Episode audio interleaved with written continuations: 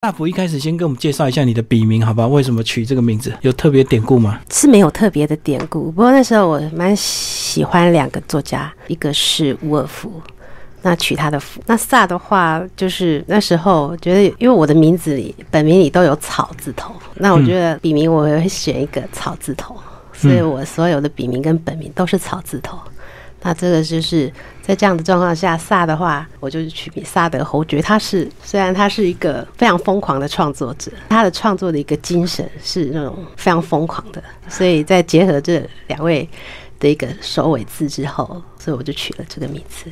好，所以是有两个作者这个头尾接起来的个人的文学创作历程好了，大概是从什么时候开始有在进行文学创作？正确，如果要从出版品来讲的话，应该是从二零零一年开始。那我在少儿文学这一块的话，其实呢才刚起步。那我由于参加九歌少儿文学奖，其实是我一个起点啊。这个比赛呢是国内唯一九到十五岁的青少年为对象这样的一个文学奖。那到今年为止，已经迈入了第二十六届。那我是从第二十四届开始参加比赛啊，买手创作。连续三年都有得奖，那所以呢，在这个部分，九哥我已经出了三本有关于少儿文学的作品。由于读者呢都是这个学龄儿童，那所以我在说故事的时候，其实是必须要保持一个平视的一个角度，那观察孩子的一个行为还有语言。并且在创作上保持一种坚定的热忱，还有一个同志的心啊，这个是相当重要。我觉得可以让自己变得年轻。那讲一下你这本今年的这个作品好不好？呃，布鲁乐园，呃，这个乐园跟你过去的一些回忆有关吗？有过去的哪一个乐园的这样的原型来进行创作吗？其实跟我过去的这个乐园是没有说直接的相关啦。那但是我有参考一些国内知名游乐园的一个原型，当做我的原型。那取景的部分只有呃比较特殊的就是野生动物园的部分。那其余的设施，比如说摩天轮、海盗船。啊，云霄飞车，其实在国内的一个知名游乐园里面都看得到，很基本的元素啊。然后这个时间设定就是在一个暑假，对不对？这个小朋友放暑假的那两个月期间发生的事情。是是是，在七月到八月这个时间，也是夏天。那小朋友放暑假，那老师呢有给他们指派了暑假作业，要做这个模型。模型作业呢，他们三个小朋友要分组。那这三个小朋友其实，在学校的时候常常吵架啦，就三个不是本来就很要好的一组，是拼凑起来一组的，对不对？对对对，老师就是把他们三个配在一组，那从开始意见不合然后，到后来整个。三个人呢共同合作的这个过程，其实在学校的一个团体生活当中是蛮常见的。然后我们再就讲一下这三个角色的这个呃他们的一些基本的一个设定，好不好？三个好像就是三个不同的个性拼凑出来一个黄金阵容这样子。黄金三个角色都帮我们稍微介绍一下。好的，好的。那一共有三位小朋友，那同班同学，各女孩子跟两位小男生。那小女生呢？叫陆小球，那他的个性呢是比较胆小，嗯，那很喜欢记录生活、写日记，那也很喜欢观察别人，这样就比较细心的那一种啊，是，嗯，那他的爸爸刚好就是这个游乐园特病的研究员啊，常住在那个园里面照顾动物啊，比如说他必须要帮这个正在生产的长颈鹿妈妈。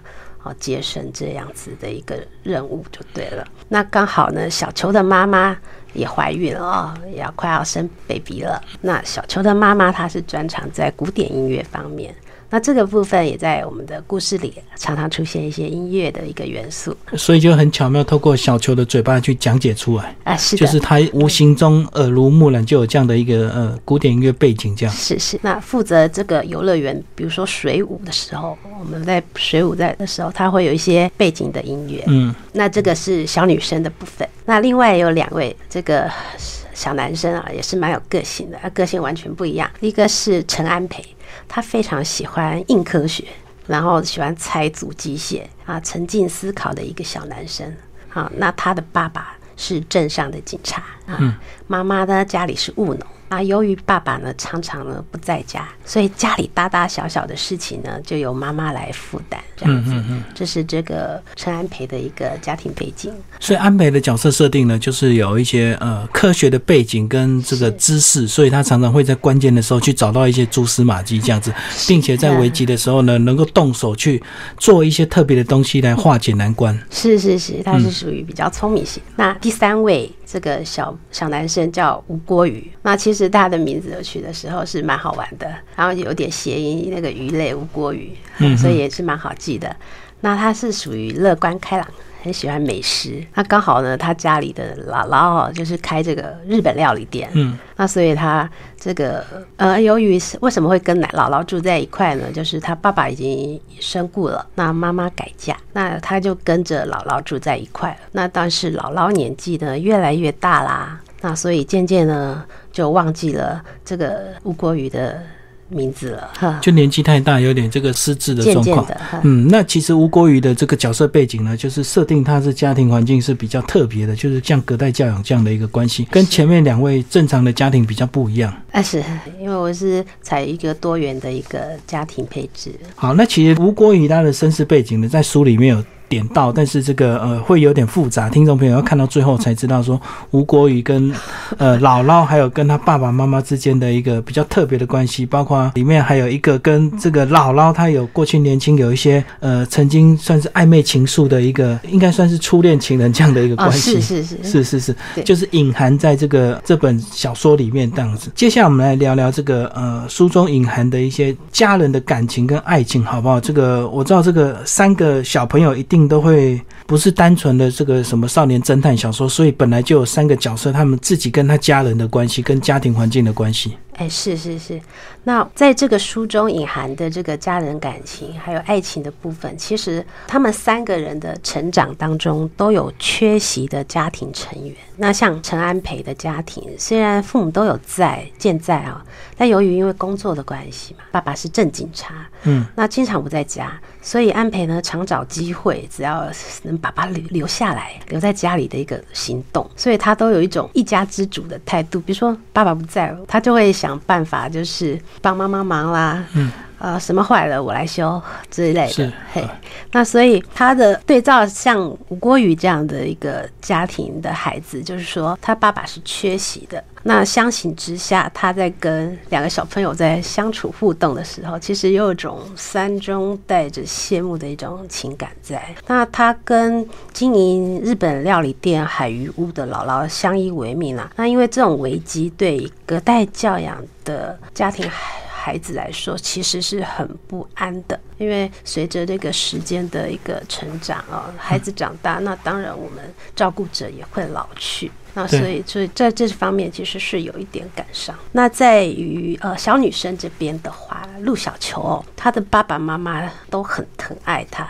这个是没有质疑的，但他还是会不安。为什么呢？因为妈妈待产，嗯，好，那非常担心，因为原本工作就已经非常忙碌，有点被忽略，他是被迫被忽略的哈。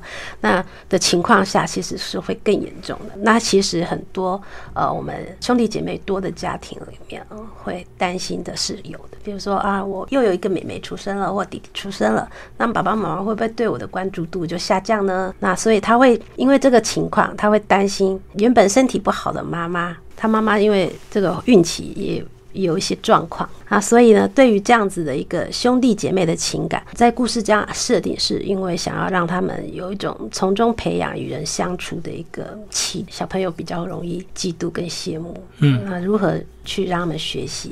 像陆小球她这样的一个状况，就是因为她本来是算独生女，可是当她这个家里又来的第二个，不管是弟弟或妹妹的时候，就其实有时候这种独生女的心态就会有点矛盾情节，就是呃，她又期待，但是她又很怕说，呃，爸妈的关注度都会在新的这个她的弟弟或妹妹身上，包括这个可能家长也要关注这个呃老大的一个感受，就小球的一个感受，好像有时候这个现代这个小孩子有时候虽然嘴巴不讲，可是他心里。就会有这样的一个矛盾情节，对不对？是是是，其实还蛮长的。但是在这篇的这本的这个小说里面，其实这个小球的妈妈她的篇幅比较少，她就是透过爸爸或透过小球的这个嘴中带进去，她直接这个呃出现在呃文章里面。的是比较少的，呃，主要都是以爸爸带着他为主，然后爸爸在乐园工作，然后是一个动物的一个照顾者，所以常常跟小球会有互动，包括这个最后呢，在乐园也出现了一些神秘的事件，然后是从小虎失踪开始，对不对？开始来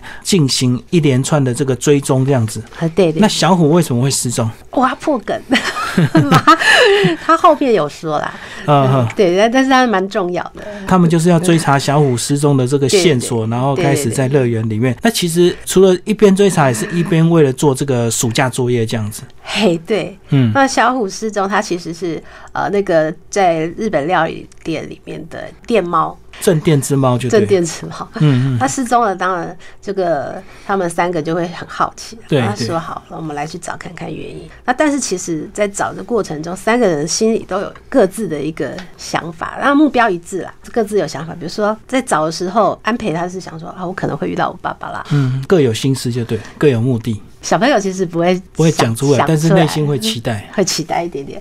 那小球他也有自己的想法，因为他爸爸妈妈太忙了，嗯他也其实很蛮寂寞无聊的。那有有同学整个暑假可以跟着他们到处来跑来跑去哦，其实这也是他的一个排遣时间的一个方式。嗯嗯，所以他们三个都有共同的目标。是是是。那其实这个乐园呢，当然当他们这个呃暑假这段时间在乐园里面去，不管是观察或者是做记录，或者是去做他的暑假作业，意外去这个呃破解一些呃神秘的这个呃失踪事件这样子。那其实里面又有一个非常重要的这个他们的老师叫费老师哦，哦呃算是指导他们，甚至他们在这个有冲突的时候，或者是最后这个成果展展现的时候，这个费老师呢都有一定的一个重要性，哎，算是一个呃在里面比较一个智者的一个角色。老师一定要这样子才行。那其实这也是一个，就是说小朋友有问题的时候，哎、其实爸爸妈妈不在身边，再来就是要找谁？找我们老师的帮忙。老师其实都会帮助小朋友来解决一些问题。那其实呃，我觉得家庭教育跟学校教育之间就是互相配合，这点是很重要的。那其实呢，我在看这本小说，我觉得非常精彩。除了这个呃非常精彩的这个呃办案过程之外呢，其实到了最后 ending 的时候，总会感觉说，其实很呼应我们个人学生时代的一个这个场景。有时候呢，一段时间过去之后，好像比如说毕业了，大家就鸟兽散，或者是突然有人搬家了就离开了，好像这段友情就会突然的这样结束了，对不对？那个是就是天下无不散的宴席那种对啊感觉。而且过去又没有像现在有脸书，所以大家可以一直追踪，啊哦感情不容易断。那过去也许你还要透过写信啦，或者是还要透过打电话去联络彼此的感情。可是久了之后，慢慢这个感情就会就会失联。但是我相信这段记忆就会埋藏在每个人的内心的深刻里面。对对对，像我书名叫《布鲁乐园》。对，布鲁乐园的话，它其实强调就是说，那时候会取这个书名书名的一个一个原因啦，哈。那其实撸在呃我们这个汉语字典里面啊、它有两个意思啊、一个是训斥，它另外一个是啰嗦。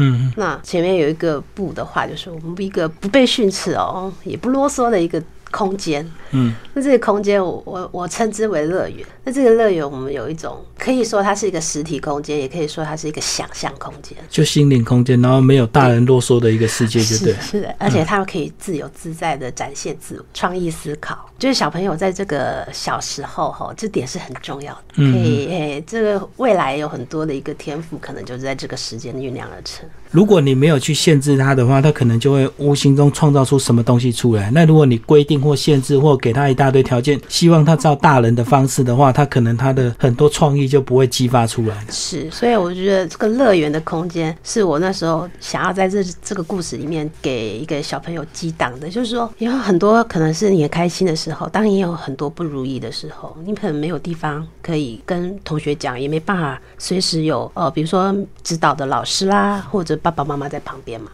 那你要怎么去给自己的一个心灵一个安置呢？就是有这个乐园的存在，嗯嗯哎，你可以自己建构起来。所以我是觉得心灵空间对小朋友来讲，以前他们会说哦，我有个幻想朋友。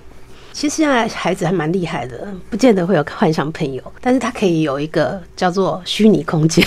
其实这个像我小时候我就很爱玩一个空间，就是说把两张椅子啊背靠背，啊，是。然后上面盖一个被单，然后那个就变成我的房子，然后我就喜欢躲在里面做事情，或者是躲在里面睡午觉这样子。哎是，对，其实那个感觉就很像我的空间，甚至有时候我们比较疯狂，还会拿很多报纸来铺，拿报纸把它这个粘一粘之后呢，就真的变成一个房子的一个样子。对，还有纸箱啊，对对对，纸箱很快，一个大纸箱，还可以有门。可是那个空间通常绝对不会维持太久，因为家长发现之后，马上就会把你拆掉，然后就把椅子拿去拿走了，然后床单拿走了，对，绝对不会说你可以放在那边三个月、半年，变成你的一个隐秘的一个空间这样。哦，有些比较幸运的小朋友会有什么书屋、神秘书屋之类的。那要遇到幸运的家长，如果遇到一般传统的家长，就会觉得你很无聊，然后这个椅子要坐啊，这个被单要用啊，就马上把你拆掉了。哦，有可能，但是其实小朋友无敌哦，无敌就在于说我有什么我就来用什么。对啊，那你唯一的做法只好隔天再做一个，就是一直轮回啊。这个隔天做一做，然后爸妈回家之后发现拆掉，然后隔天他不在，你又继续做这样子。对对对，小朋友就是有一个不屈不挠的精神，大概就是在这方面。他们想要，他想到什么，他想要去做的时候，他就不会有任何的一个阻挠，他的还是可以把它达成。嗯，那其实以这本这个小说来讲，我觉得他的人物这个还蛮丰富的，这个整个故事情节脉络还蛮蛮细致的。就是说，三个人就延伸出三段家庭，三个不同的那个交错，包括乐园本身也有一些其他的员工，也有一些友情的部分。哦，对，乐园的部分，其实我在讲，其实那时候安排的原因是要带入一些我们游乐园式啊。其实我们游乐园在从国外引进嘛，那其实它有一段历史，它包含哦我们的云霄飞车，然后还有这个摩天轮，还有包含我们常常小朋友很爱玩，我们从一进乐园一定会去，从年纪比较小的小朋友旋转木马，哎，旋旋转木马，这些其实它都有一个原理嘛。那它就是说，我们可以带小朋友去认识这些啊小小的一个自然知识，借由这个我们费老师在课堂上的一个教授。然后他们就会去懂得了哦，原来然后云霄飞车是这样子原因，然后我们旋转木马的以以前是怎么样的？啊，这一点在我们的书里面都会有做一个比较简略的一个方式，让小朋友有一个概念。嗯，嗯对对对，那还有里面的一个工作人员的部分，就是说让小朋友对社会我们会遇到的大哥哥、大姐姐做一个认识跟连接。就是好像有点像大学工读生这样子，就是他们暑假期间可能要临时请很多工读生去帮忙，因为是旺季嘛。然后这个工读生呢，他们因为比较年轻啊，所以他们可能他们工作就非常的多，分量非常的多。可能这个呃早上这个呃卖完门票之后呢，就要跑到哪边去卖热狗，卖完热狗之后呢，可能又要去跳个迎宾舞这样子，所以他们啊他们角色是一直要变换的这样子。对对对，其实好像真的也是这个样子。在乐园上，其实没有说，呃，我今天只要做一件事情一个工作就好。好，大部分都是要支援。嗯嗯。那在支援的过程中，我们也可以看到说，他们跟小朋友相处的一个状况。对，甚至他搞不好还要套个偶头去那边跟人家拍照这样子，当幸运物这样子。对对，其实那个以前我们小朋友会觉得说那个是真的，所以为了写这本书，你有到这个除了这家乐园之外，有到台湾的很多乐园去仔细的去哎我觉得算是研究嘛，考察。有啊有啊，那，其实小朋友现在很幸福哎、因为我们小学的时候要去游乐园玩是很难的，就是只有可能一年一次的校外教学或者是毕业旅行才有机会啊。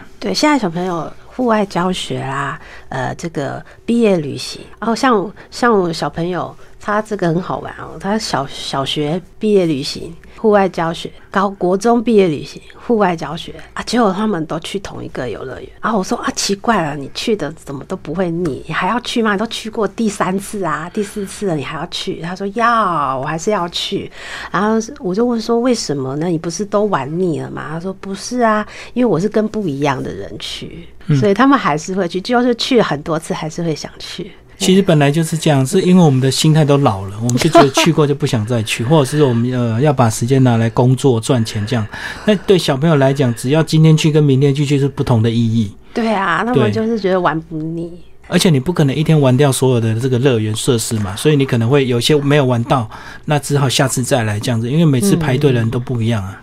哎、他们都很聪明哎、嗯，就是说。像有些小朋友，他很他胆子比较大。其实玩那个游戏器材的时候，也可以看出小孩子的个性。这个有些很大胆的，有跟有些胆小的就完全不一样。那甚至有些有领导能力的，他就会告诉你，我们先玩这个、这个、这个，然后再去这个、这个的，就会指挥大家这样子。对对对，包含排队，他们都还有一个策略。那有可能是专攻于呃这个特别刺激的云霄飞车，他可以玩五六趟，他就觉得这个很值。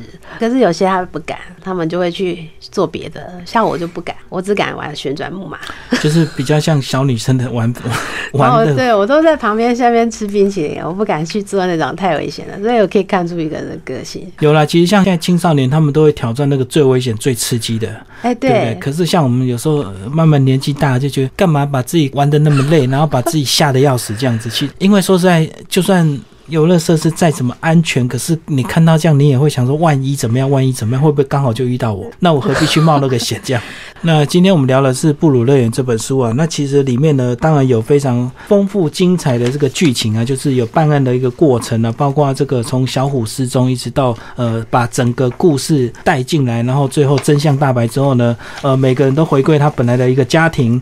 那最后帮我们讲一下三个主角他们最后好不好？这个呃有人搬家了，有人这个。呃，迎接新的生命了，这个大家都有新的成长了。对对对，大家都有完美的一个算是归宿吧。嗯嗯，新的未来。比如说，我其实大家可能会很担心，我想三个孩子里面哦，有人会最担心谁？可能就会想说，我觉得吴国宇哦，因为他是隔代教养这样子，然后他的阿妈又那个，嗯，对，所以大家都会最担心他。其实他 OK 的。那大家可以看这个故事，为什么他是 OK 的？我就卖个关子。嗯，好，那陈安培也都是也有好的一个结果。那当然，陆小球更没有问题了。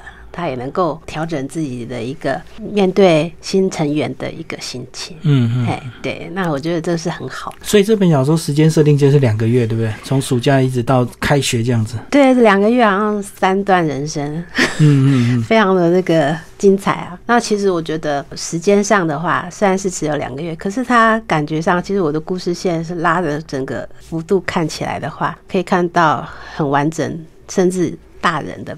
部分。上一代的爱情故事，上一代对对对，那就是这这样的一个部分。那比如说爷爷那个里面有一些爷爷奶奶，那他们的一个为什么他们会也有一个以前的一个状况？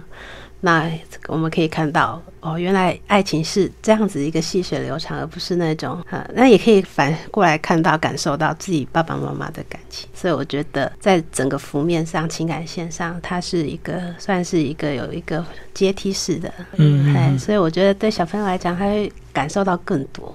所以我相信这个小朋友来看的话，一定会非常有意思，而且小朋友可能会看得更细心。对不对？然后看得更慢，然后不像我们大人这个为了这个访问啊，所以我们看的速度就会很快这样子。所以相信小朋友可能看的有些问题，也会跑去你的粉砖留言，对不对？啊，真的可以啊，没问题。如果小朋友看到呃有任何问题，都可以来我们的粉砖。好，我都会很热诚的回答您。那我们今天就非常感谢我们的这个作者萨福来为大家介绍这个今年的这个入围这个第二十六届这个九歌现代少儿文学奖的这个推荐奖《布鲁乐园》。那听众朋友如果有兴趣，欢迎找这本书来阅读。好，谢谢。好，谢谢各位。